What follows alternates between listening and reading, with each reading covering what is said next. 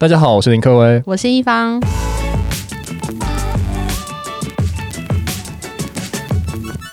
今天我们还是邀请到了毛盒子的创办人 Joy 来跟我们聊聊看，假如说是设计师想要上平台，或是想要多卖一点东西，到底要怎么样去运作呢？我们欢迎 Joy。Hello，大家好，我是 Joy。哎、我其实蛮好奇的，因为我自己对产品设计真的是门外汉。我想问一下，从产品设计从零到后续真的量产，大概是什么样的进程，或是怎么样的？假如说我自己要做，你会怎么建议，或是你会怎么推荐？说从哪里开始做？好啊，好啊，好。一开始啊，我们在做产品设计的时候，你一开始一定是发现问题点嘛，你一定是去解决某一个地方的问题点。举一个例子来讲，我以前上班的时候做婴儿用品，它的汤叉，汤汤叉组已经做到，这所有人都在做，所有品牌都在做。那你要怎么做出这个商品它的独特点？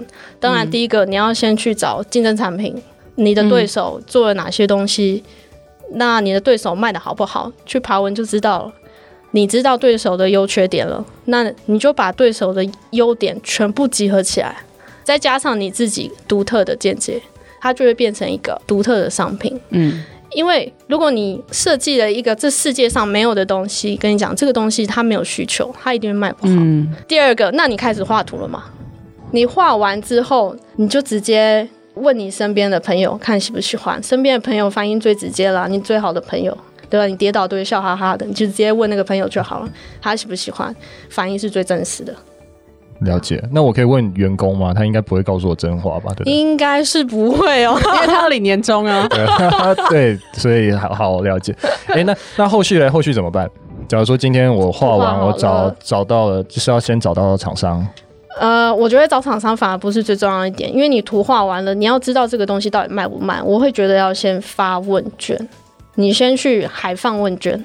以宠物用品为例好了，你可以去找猫蜂社团，有一些猫咪的社团，它里面可能有几十万人，你直接在上面问，你不能直接叫他们直接填嘛，你要给他们一些小奖励，比方说就可能会有一百块礼券、两百块礼券，他们就会很愿意的去填。哎、嗯欸，那你最后假如说这样子，他们都已经测试好，然后你也确定说好这个产品好像是对的，嗯，那后续会怎么做？后续的话，当然就是找厂商开始报价了嘛。那你就要评估自己到底能不能承担这一个价格，或者是说你的仓储够不够啊？然后或者是你觉得你量产了之后有没有办法去销售这样的商品？因为量产是一回事啊，你找一家厂商随便做一千个放在那边，很简单。其实卖不掉也是一个很困难的事情嘛。啊、但是你前面你的问卷差不多就已经证实了这个东西到底能不能卖嘛。那反正就是量产完之后也是还是要想到通路到底要怎么卖嘛，不然你可能就是很多货都堆在家里，然后又卖不掉。对，我跟你说，你在量产之前你就要想到你应该要怎么卖，因为量产它本身就是一个很大的压力。对啊，所以等于说一定要想到，不管是你在做前期、中期、后期，你都还是要想到你这个东西到底要在什么 channel 卖，或是可能在 Pinko 也卖，在虾皮卖，或是你要怎么样去地推、摆摊位这样子的事情去把它卖掉。对，好，那我们刚刚都在讲那个 Pinkoi 跟虾皮，那我就问一下，现在有没有在台湾设实体通路？有，目前在台湾有几家合作的店家，台中有一家，高雄有一家，台南有一家。那澳门跟香港都有实体店路，他们都是怎么来来找你合作的？透过 FB 的平台，或者是透过 Pinkoi，有一些透过虾皮，因为 FB 有时候我会打广告，嗯，那有时候会打到这一些店家，那店家自己也在搜寻他们自己能够卖的商品，嗯，店家基本上他们也是想要找独特的商品来卖，嗯，因为人家才会来跟他买嘛，嗯。所以等于说，呃，设计师们，假如说真的只是放在电商平台，有一些方法，也不是就是单纯只是卖，它反而是找到了非常多的商业的机会。对，它是一个媒介了。所以等于说是曝光商业的媒介，让很多不管是香港的代理，或是哪里的代理，嗯、甚至是台湾的宠物店，它可以看到你在网络上卖，间接的来找到你，然后跟你去做订货，跟你买的一个动作。对啊，对啊。我我觉得应该是说，设计师们应该还是要多曝光，多让大家知道你。是谁？然后你才有办法可以把你真的设计觉得非常好的东西给扩散出去、卖出去。因为我觉得你做出一个好的产品，它不一定好卖，它要大量的曝光，它才好卖。所以这个就是一个非常重要的工作，就是行销的工作。也是非常复杂。我也是研究很久，因为我本身也是做产品出身的，所以行销这一块对我来说是一个很大的困难点。所以在创业的初期，行销这一块真的是非常头痛。诶，那你创业，你你怎么过的那个行销的阶段？你当时之前是怎么行销？之前就一样，我也是 FB 买广告啊，然后虾皮买广告啊，Google 买广告，各种我可以买广告都买广告。但我发现我怎么买都买不赢台湾那些通路。后来我我才发现说，因为术业有专攻，我就把我的专长是设计，所以我我把我的产品做好，我交给会卖的人卖。所以我我现在的合作方式就是说，交给台湾一些宠物电商平台去卖，他们打的广告我打不赢。等于说是又把你的商品分润给这些通路，然后让通路去帮你下广告，让通路来帮你打品牌。其实我觉得这个方法是蛮聪明的。然后可能有一些设计师他们会自己想说把这个品牌自己做自己卖。其实我觉得有时候可能也不需要这么的坚持。有时候可能就是把一些方法或者什么，就是你自己会设计，你还是真的专注于在设计里面，会设计、会行销、会经营的人都顺利分工出来。其实这样子的话，或许也是比较好的。对啊，这些电商平台他们的专业可能从学校开始就学怎么像去打这些广告，所以当我去外面上行销课程，我也打不赢他们。很很明白讲，他们实在是太强。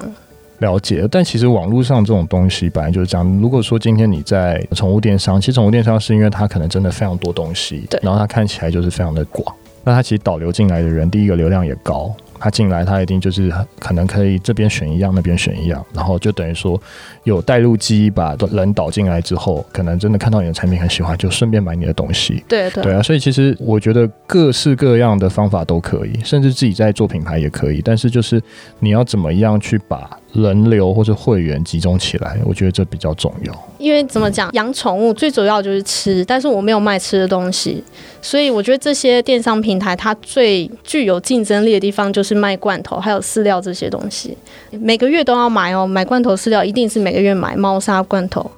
那他们在逛这些电商平台的时候，自然而然就会看到我的东西，一起他一起下购物车，满千送百，免运费，所以他们厉害的地方是在这边。刚讲到，呃，你在这些地方铺点，那我想要问一下，这些店都是什么样的店？是大型的那种宠物用品店吗？还是哪一种店面？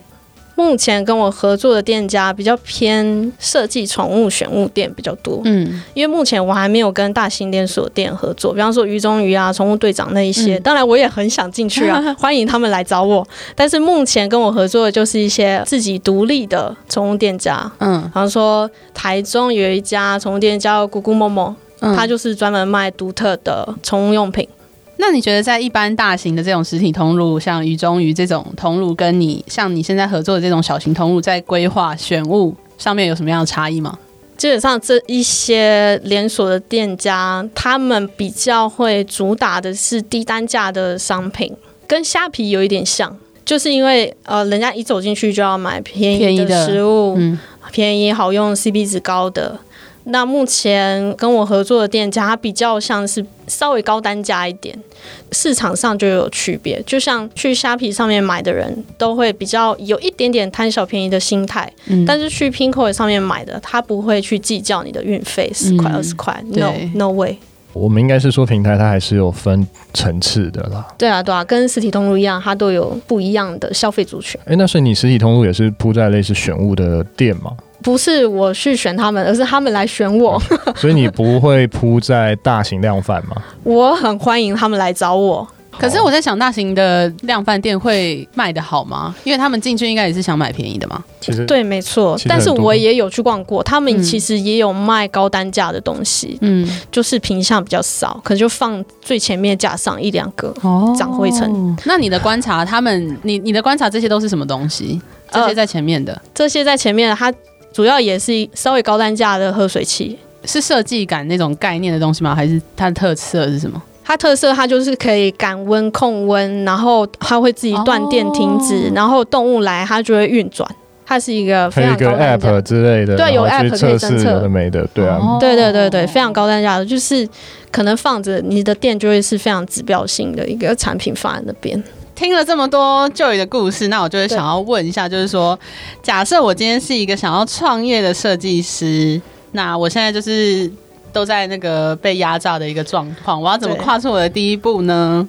我觉得我们要打一个比方，如果说你今天要野外求生好了，那你将要野外求生，你怎么可能穿一个短裤、穿一个 T 恤、背一个背包，里面有一个口粮，你就要进去洪水猛兽的热带雨林里面呢？嗯、不可能啊！你一定要先就是准备充足，你知识要很完全，或者是说你要先每天去看一下看一下，你去探一下路径，看一下你到底要怎么走。如果说你今天要创业，你不可能今天马上离职，直接哦，我明天就开一个模，不可能。以我的例子来说，我就是边上班，然后晚上就边做。所以有点像是斜杠的概念嘛？对啊，一开始也是斜杠，慢慢做，其实是有一点点辛苦啦。但是我觉得是说，如果说你有这样子的想法，那你就是一步一步慢慢来，慢慢的去试水温。那那个时候就是我就是一边摆摊，那一边上班。这个时候你就可以看到路过的人，他看你的东西的眼光。一开始当然是没有什么在看呐、眼睛一看一飘就过了。慢慢的，你会去抓这一些消费者的口味，慢慢慢慢的去抓出来。哦，原来他们喜欢日本的元素。哦，原来富士山有富士山的元素，呃，销量会稍微高一点。这都是必须要慢慢的去萃取出来，用时间、用血泪汗去把它换出来的。那我现在讲给大家听，大家是不是有赚到？哇，我觉得今天真的学到一课哎，就是等于说慢慢的要把这些东西琢磨出来。但是，所以你是不建议人家就是我就马上辞掉工作，然后直接就跳进去去设计。如果说你今天是空降部队，你有背景、有能力，你可以直接辞，没关系，反正你钱够烧。但是如果你钱不够烧，我跟你讲，钱不够烧才是你真正核心的地方。比方说，你只有十万块好了，你知道你自己只有十万块，所以你要。每一分每一毫，你都要很仔细的去花，你才能去审视这样子的设计到底适不适合去量产。如果你今天有一亿元好了，你怎么会在意你十万块开模到底卖不卖呢？了解。对，所以我觉得你在手头很紧绷的状态之下，你才能做出最纯粹的好设计。其实就是钱要花在刀口上，尤其是创业，真的每一步都很艰难。对啊，没错没错，你也是。那我就想要再补充一下，那你有过什么失败的经验吗？假如说在创业里面，你有没有一些跟大家分享，所以不要再走这样的路了？基本上，我觉得哦。失败它本身就是很正常的，因为失败就是常态啊。因为像我一开始我也设计出一堆没有人要的商品，欸、那那些商品现在在哪里？在仓库里面。哦，所以家里也有一个很大的。含泪，没有啦，没有啦，就是一开始我也是做小量的，因为本身我是做工业设计出身嘛，所以你知道怎么样可以做小量。对，你可以做小量，你就去市场做测试。这个东西它不好，那我们就先暂停。那基本上仓库还是有堆一点点，真的一点点含泪。那没办法，我觉得这都是经验的累积。你一定会失败，失败是常态啊，成功才是例外。了解，我觉得这句话真的蛮好的。然后基本上呢，这个品牌我也是就是含血含泪，默默耕耘了四年，等于就是说蹲马步，他要蹲的很久很久。你才能慢慢起步嘛，你不可能说我一年内我就想要赚多少钱，我就可以有什么代理。我觉得一开始你的目标先不用放这么大，因为你一定是有兴趣、喜欢去做，你才能有机会成功嘛。合理啊，就是其实创业的还是要脚踏实地，就不要好高骛远去想一些不是这么实际的东西。我觉得这个很重要。可是当然我们要有一个梦想啊，我就是说脚踏实地。可是当然我眼前是有一个梦想，就是说哦，我未来一定要买一台玛莎拉蒂，或是一一一间房子，不一定就是、就是要买比你老板好。对 对，就是要买的比你老板好。对。但其实我常常听人家讲，创业的人都是被梦想叫起床。这到底是不是对的？哦，对啊，因为我下面每天也可以问你啊。我是啊，他就是他他他问我的时候，我就说，哎，好像是哎，我每天都是被梦想叫起床。我跟你讲，我每天我上班的时候，我九点上班。我每次都拖到最后一刻才起来，因为我一点都不想去上班。可是因为我现在我是自己做的，我每天早上六七点我就醒来，然后就开始做做做做做，一路到晚上十点十一点。不会觉得累，对不对？我有时候也会这样，就有就是会累了。哎，然后员工要走，然后拜拜，然后还继续在那边继续做。对啊，因为这是自己的事情啊，我我比较觉得是说这是我的生活，它不是工作。对，我觉得这种态度就已经非常好了。最后，我想要帮 Joey 打一下广告，要从哪里才能找到你的商品？好，我希望大家去 FB 上面搜寻 NUK Nuke 毛盒子，毛孩的毛，核能的核，儿子的子。大家如果说有有想要买毛盒子的东西，其实是可以直接去 Facebook 搜寻他们。对，直接私讯来找我就可以了。无论你是有创业上的困扰，或者是你有一些产品设计上的问题，都可以直接问我，我是很大方的。好哦，那我们今天就到这边，谢谢大家，拜拜，拜拜。